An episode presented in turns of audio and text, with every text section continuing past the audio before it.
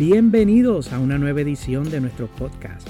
Mi nombre es Juan Carlos y aquí compartiremos historias y vivencias de fe, estudios bíblicos, lecturas de la Biblia, momentos de oración, reflexiones y las transmisiones de nuestra comunidad de fe, Iglesia en Casa, aquí desde Carolina del Norte. Así que comencemos con el episodio de hoy. Bienvenidos a Casa Nación, donde la pasión por Jesús es el centro. Ahí está, ahora sí. Eh, comienzo diciéndole eh, sobre la prédica de hoy de que hemos llegado al final de una temporada de celebraciones continuas, comenzando desde finales de noviembre, que comenzamos con acción de gracia, luego tuvimos este, la Nochebuena, luego el día de Navidad, luego la despedida de año, luego el año nuevo y, eh, y, finalmente el día de Reyes. Así que hubo muchas celebraciones durante este tiempo.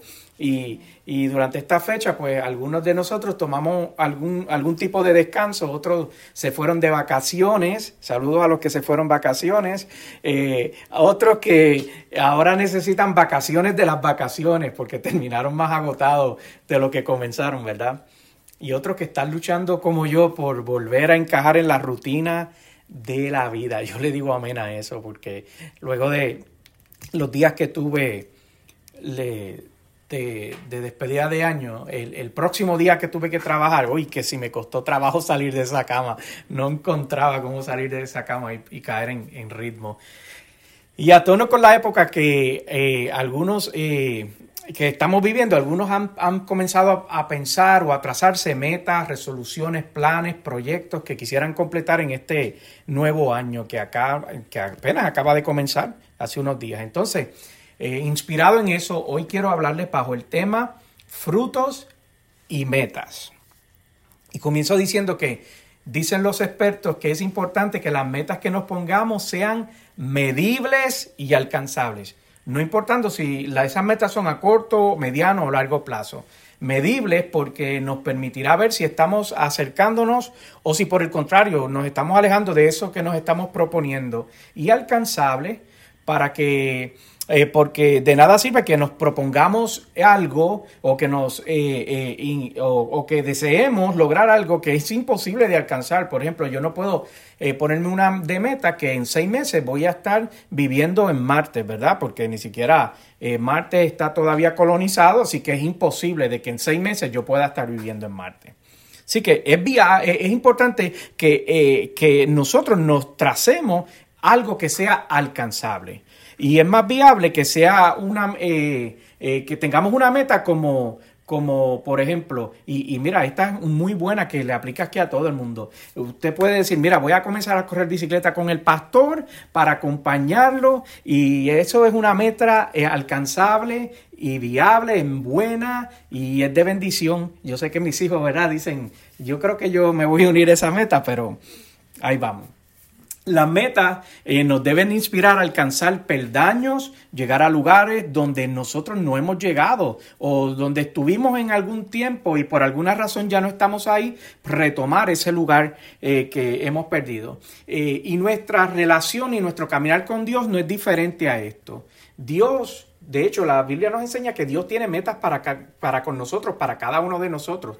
Y yo quiero que ahí donde ustedes están, busquen en la carta a Efesios, capítulo 4, y voy a leer del verso 22 al 24, pero voy a utilizar para esta porción la traducción del lenguaje actual. Efesios capítulo 4, comenzando en el verso 22 hasta el verso 24 y lee la palabra del Señor en el nombre del Padre, del Hijo y del Espíritu. Y la iglesia dice, amén. Amén. Por eso ya no vivan ni se conduzcan como antes, cuando los malos deseos dirigían su manera de vivir. Comenzando el 23. Ustedes deben de caminar completa, ustedes, perdón, ustedes deben cambiar completamente su manera de pensar y ser honestos y santos de verdad como corresponde a personas que Dios ha vuelto a crear para ser como Él. Voy a leer ese, versículo comenzando desde el 23 nuevamente. Ustedes deben de cambiar completamente su manera de pensar y ser honestos y santos de verdad, como corresponde a personas que Dios ha vuelto a crear para ser como Él. Y entonces, si tener eh, como, como metas eh, algo que nosotros nos podemos imponer o podemos desear, como por ejemplo comer más saludable, eh, una meta, otra meta puede ser tener una promoción en el trabajo, un nuevo hogar, una pareja, una carrera, mejorar nuestras finanzas, perder pie, peso, todas esas cosas son buenas metas, pero Dios quiere que dentro de nuestras metas esté también nuestro crecimiento espiritual, que se vea un antes y un después en nuestras vidas, que haya una manifestación de antes de Él y después de Él. Por eso, en, esa carta de los Efesios nos he recordado que no puedes seguir viviendo y actuando como cuando no le pertenecías a Cristo. Así comienza el versículo recordándonos eso. Y tampoco es aceptable cambiar solo un poquito. Y, eso es algo que cuando yo eh, preparaba las notas y meditaba sobre esto, eh, eh, me, llevaba a reflexionar porque no es aceptable cambiar un poquito, sino la, las exigencias que nos establece ese versículo, que me chocaba mucho, dice que debemos de cambiar completamente no un poco, sino completamente eh, nuestra manera de pensar y también nos invita, y, el versículo leía, de ser honestos y santos de verdad como corresponde a personas que Dios ha vuelto a crear para ser como Él. Y esto es serio, mis amados, porque eh, es un asunto serio. La carta eh, están, están puestas sobre la mesa, las expectativas que Dios tiene sobre nosotros están anunciadas, no son un secreto. Dios está demandando de nosotros un cambio total y el Señor es muy claro con lo que quiere eh, de nosotros. Y si lo describe, quiere decir que es algo alcanzable porque Dios nunca va a tener unas expectativas de nosotros que de algo que nosotros no podamos alcanzar como sus hijos. Entonces, si nosotros pensamos y creemos que Dios me quiere como soy, en realidad yo me estoy engañando a mí mismo, porque si ese fuese sido el caso, si Dios me quiere como yo soy, Jesús no hubiese entregado su vida por nosotros. Por el contrario, dice la Biblia que nos amó tanto que vino para cambiarnos porque no servíamos. Eso es lo que revela las escrituras. Él vino para cambiarnos porque no servíamos. Porque, ¿qué, quiero decir con que no servíamos? Bueno, nosotros, el, el problema que teníamos es que nosotros apestábamos a pecado, apestábamos a muerte. Y dijo, mira, este muchacho, esta muchacha, no deben ni de verse ni de oler así. Necesito lavarlos con mi sangre y colocarle el perfume de mi santidad.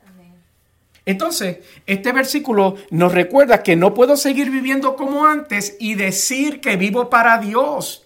Es incompatible. El autor y, pastor Rick Warren, que, que me gustan sus libros, escribió una vez lo siguiente cuando dijo, el objetivo final de Dios para tu vida en la tierra no es la comodidad, sino el desarrollo del carácter. Entonces eso es lo que Dios quiere alcanzar para nosotros. Nuestro crecimiento espiritual está atado a nuestro carácter. Entonces, cuánta, cuánta eh, de nuestras metas y resoluciones, resoluciones que nos hemos impuesto o que hemos deseado tienen que ver con nuestro carácter. Yo pensaba sobre esto, yo decía, déjame ver cuántas metas que yo me he puesto para este año tienen que ver con desarrollar mi carácter. Porque la realidad es que tú y yo estamos llamados a dar frutos. Y pensando sobre esto, recordé la siguiente, eh, la, historia que quedó registrada, la siguiente historia que quedó registrada en el Evangelio según San Mateo, capítulo 21 y versos 18 y 19. Son solo dos versículos, pero es tan poderoso con la enseñanza que trae. Y la palabra del Señor lee así, versículo 18. Muy de mañana, cuando volví a la ciudad, tuvo hambre. Está hablando de Jesús. El verso 19 dice, al ver una higuera junto al camino, se acercó a ella, pero no encontró nada más que hojas, y, nunca más vuelvas a dar fruto, le dijo. Y al instante se secó la higuera. Mira qué interesante lo que nos revelan estos dos versículos. Número uno, que Jesús tenía hambre. Iba por allí, tenía hambre y vio un árbol que podía saciar su hambre. Y tenía todas las cualidades eh, requeridas. Cuando él miraba este árbol, tenía todas las cualidades requeridas. Estaba accesible, su fruto podía saciar su hambre, tenía hojas, así que estaba fértil, robusto y saludable. Entonces, es como, es como cuando alguien eh, que necesita acercarse a Dios te busca a ti por tú identificarte como un, seguidor de Cristo. Estás accesible, por tu relación con el Señor deberías de ser capaz de guiar a otros a Cristo. Tienes hojas, pues mencionas que sigues a Cristo. Se supone que eres fértil, pues se supone que tú estés cultivando una relación cercana con Dios. Te ves robusto, te ves saludable pues te congregas al menos una vez a la semana, tienes eh, eh, intimidad con el Señor, pero la Biblia dice que cuando Jesús lo vio de cerca se dio cuenta que no tenía lo más importante, aquello por lo cual había sido, había nacido, había germinado la semilla que, que se levantó de él y era que no tenía frutos. Ese árbol había, había nacido para dar frutos. Entonces la palabra nos registra que dice que mientras buscaba el fruto solo encontró hojas, solo encontró esas apariencias. Entonces ese árbol vivía de sus apariencias y no de su diseño, no el diseño para el cual Dios lo había creado. Lo que, lo que me llama la atención fue la reacción de Jesús, lo maldijo no, no, no lo ignoró, no siguió caminando, no dijo, ah, no tiene fruto, sigamos aquí, sino que la Biblia dice que lo maldijo, diciéndole, nunca más vas a engañar a nadie, nunca más vas a engañar a nadie. Entonces, yo leí estos versículos y pensaba que este es un buen año para nosotros proponernos a, a tener como meta dar frutos tangibles y no vivir de apariencias de frutos. Entonces, añadamos a nuestra lista de metas eh, crecer en conocimiento, sabiduría, relación, en profundidad, en todo lo que es bueno, pero en todo lo importante que habla no tan solo que es bueno, sino que es eterno. Y hoy le puedes decir al Señor, ¿sabes qué, Señor? Me propongo crecer en ti. ¿Me puedes ayudar a acercarme a ti? Está bien pedir ayuda al Señor. La palabra dice que si alguno está eh, necesitado de ayuda o de conocimiento, de sabiduría, nos acerquemos al Señor y la pidamos para que Él se acerque a nosotros y, y nos dé aquellos que necesitamos. Quiero profundizar, yo necesito profundizar en ti, Señor. ¿Será que me dan las fuerzas para sobreponerme a todo lo que se interponga entre tú y yo? Esas oraciones honestas son las que necesitamos tener con el Señor. Te necesito y necesito tu ayuda para crecer en ti. Permíteme ser más dependiente de ti y menos de lo que quiera separarme de ti. Entonces, esto nos ayudará a vivir una vida donde nuestros frutos y metas estén alineados al diseño de Dios sobre nuestra vida. Yo estoy seguro de que ninguno de nosotros quiere ser como la higuera cuando Jesús se acercó, que no halló lo que se supone que tuviese. Esto, mis amados hermanos, es un asunto de dar fruto que es muy importante para Jesús. Lo de dar fruto, lo de tener una relación, tener una comunión, estar conectado, es sumamente importante. Mira lo que dice el Evangelio según eh, Juan en el capítulo 15.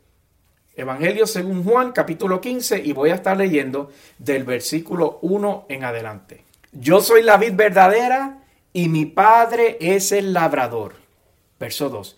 Toda rama que en mí no da fruto, la corta, pero toda rama que da fruto, la poda para que dé más fruto todavía. 3. Ustedes ya están limpios por la palabra que les he comunicado. 4 permanezcan en mí y yo permaneceré en ustedes. Así como ninguna rama puede dar frutos por sí misma, sino que tiene que permanecer en la vid, así tampoco ustedes pueden dar fruto si no permanecen en mí. 5. Yo soy la vid y ustedes son las ramas. El que permanece en mí como yo en él dará mucho fruto. Separados de mí no pueden hacer nada. 6. El que no permanece en mí es desechado y se seca, como las ramas que se recogen, se arrojan al fuego y se queman. 7. Si permanecen en mí y mis palabras permanecen en ustedes, pidan lo que quiera y se les concederá. 8. Mi Padre es glorificado cuando ustedes dan mucho fruto y muestran así que son qué? Mis discípulos. Leíamos hace un rato que la higuera la maldijo, entonces se secó. Y lo que dice aquí es que la rama que no da fruto, la corta. Entonces, Dios no quiere tener ningún tipo de relación con algo que no produce frutos. Y eso es lo que queremos resaltar o lo que quiero resaltar en esta mañana. Es lo que el Señor hablaba en mi corazón de que Él no quiere tener ningún tipo de relación con algo que no produce frutos. Entonces, este asunto de producir frutos es un asunto sumamente serio.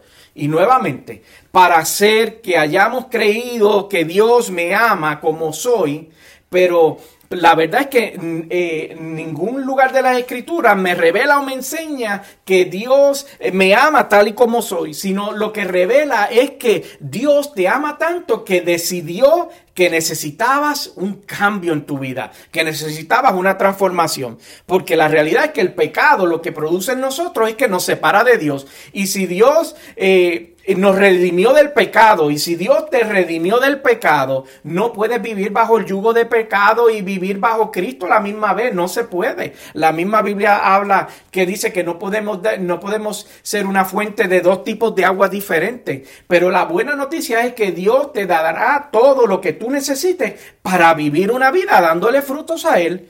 Eh, pero no debemos de sacarnos de la mente que hacer esto eh, no es requerido, es de, en realidad es demandado de nosotros, de que nosotros tenemos que dar frutos. Se nos requiere y se nos demanda que produzcamos frutos y frutos buenos y frutos constantes. Por eso vemos que en Lucas 2, y, esto, esto no, no, lo van en, no lo van en la pantalla ni voy a reseñar, pero solamente les voy a mencionar que Lucas 2, Juan el Bautista hablando, insistiéndole a las personas, les decía, produzcan frutos que demuestren arrepentimiento. Y a veces nosotros pasamos por alto esa demanda que está sobre nosotros de que produzcamos frutos que demuestren que nosotros vivimos unas vidas de arrepentimiento. Y en realidad es que nosotros estamos a tiempo, pues la Biblia nos recuerda que mientras tú y yo tengamos viva, ah, perdón, tengamos vida, hay esperanza. Entonces, yo te invito a que evalúes lo que te has propuesto para alcanzar este año. Y si no tienes una resolución o una meta todavía, pues perfecto, porque aquí estamos en este, en este día de hoy, a principio de año, que, que te estoy compartiendo lo que Dios quiere para tu vida. En este año, nosotros como colectivo, como comunidad de fe, como hijos e hijas, como, como individuos, como familia, eh, Dios nos llama a ser intencionales en producir frutos. Así que le pedimos al Espíritu Santo que nos ayude a lograrlo. Entonces, ahí donde tú estás, cierra tus ojitos y si puedes, saca unos segundos y dile al Espíritu Santo, ayúdame a lograrlo. Ayúdame a lograr tener frutos este año para ti. Quiero producir frutos dignos para ti. Quiero, quiero producir frutos que te hagan orgulloso de mí.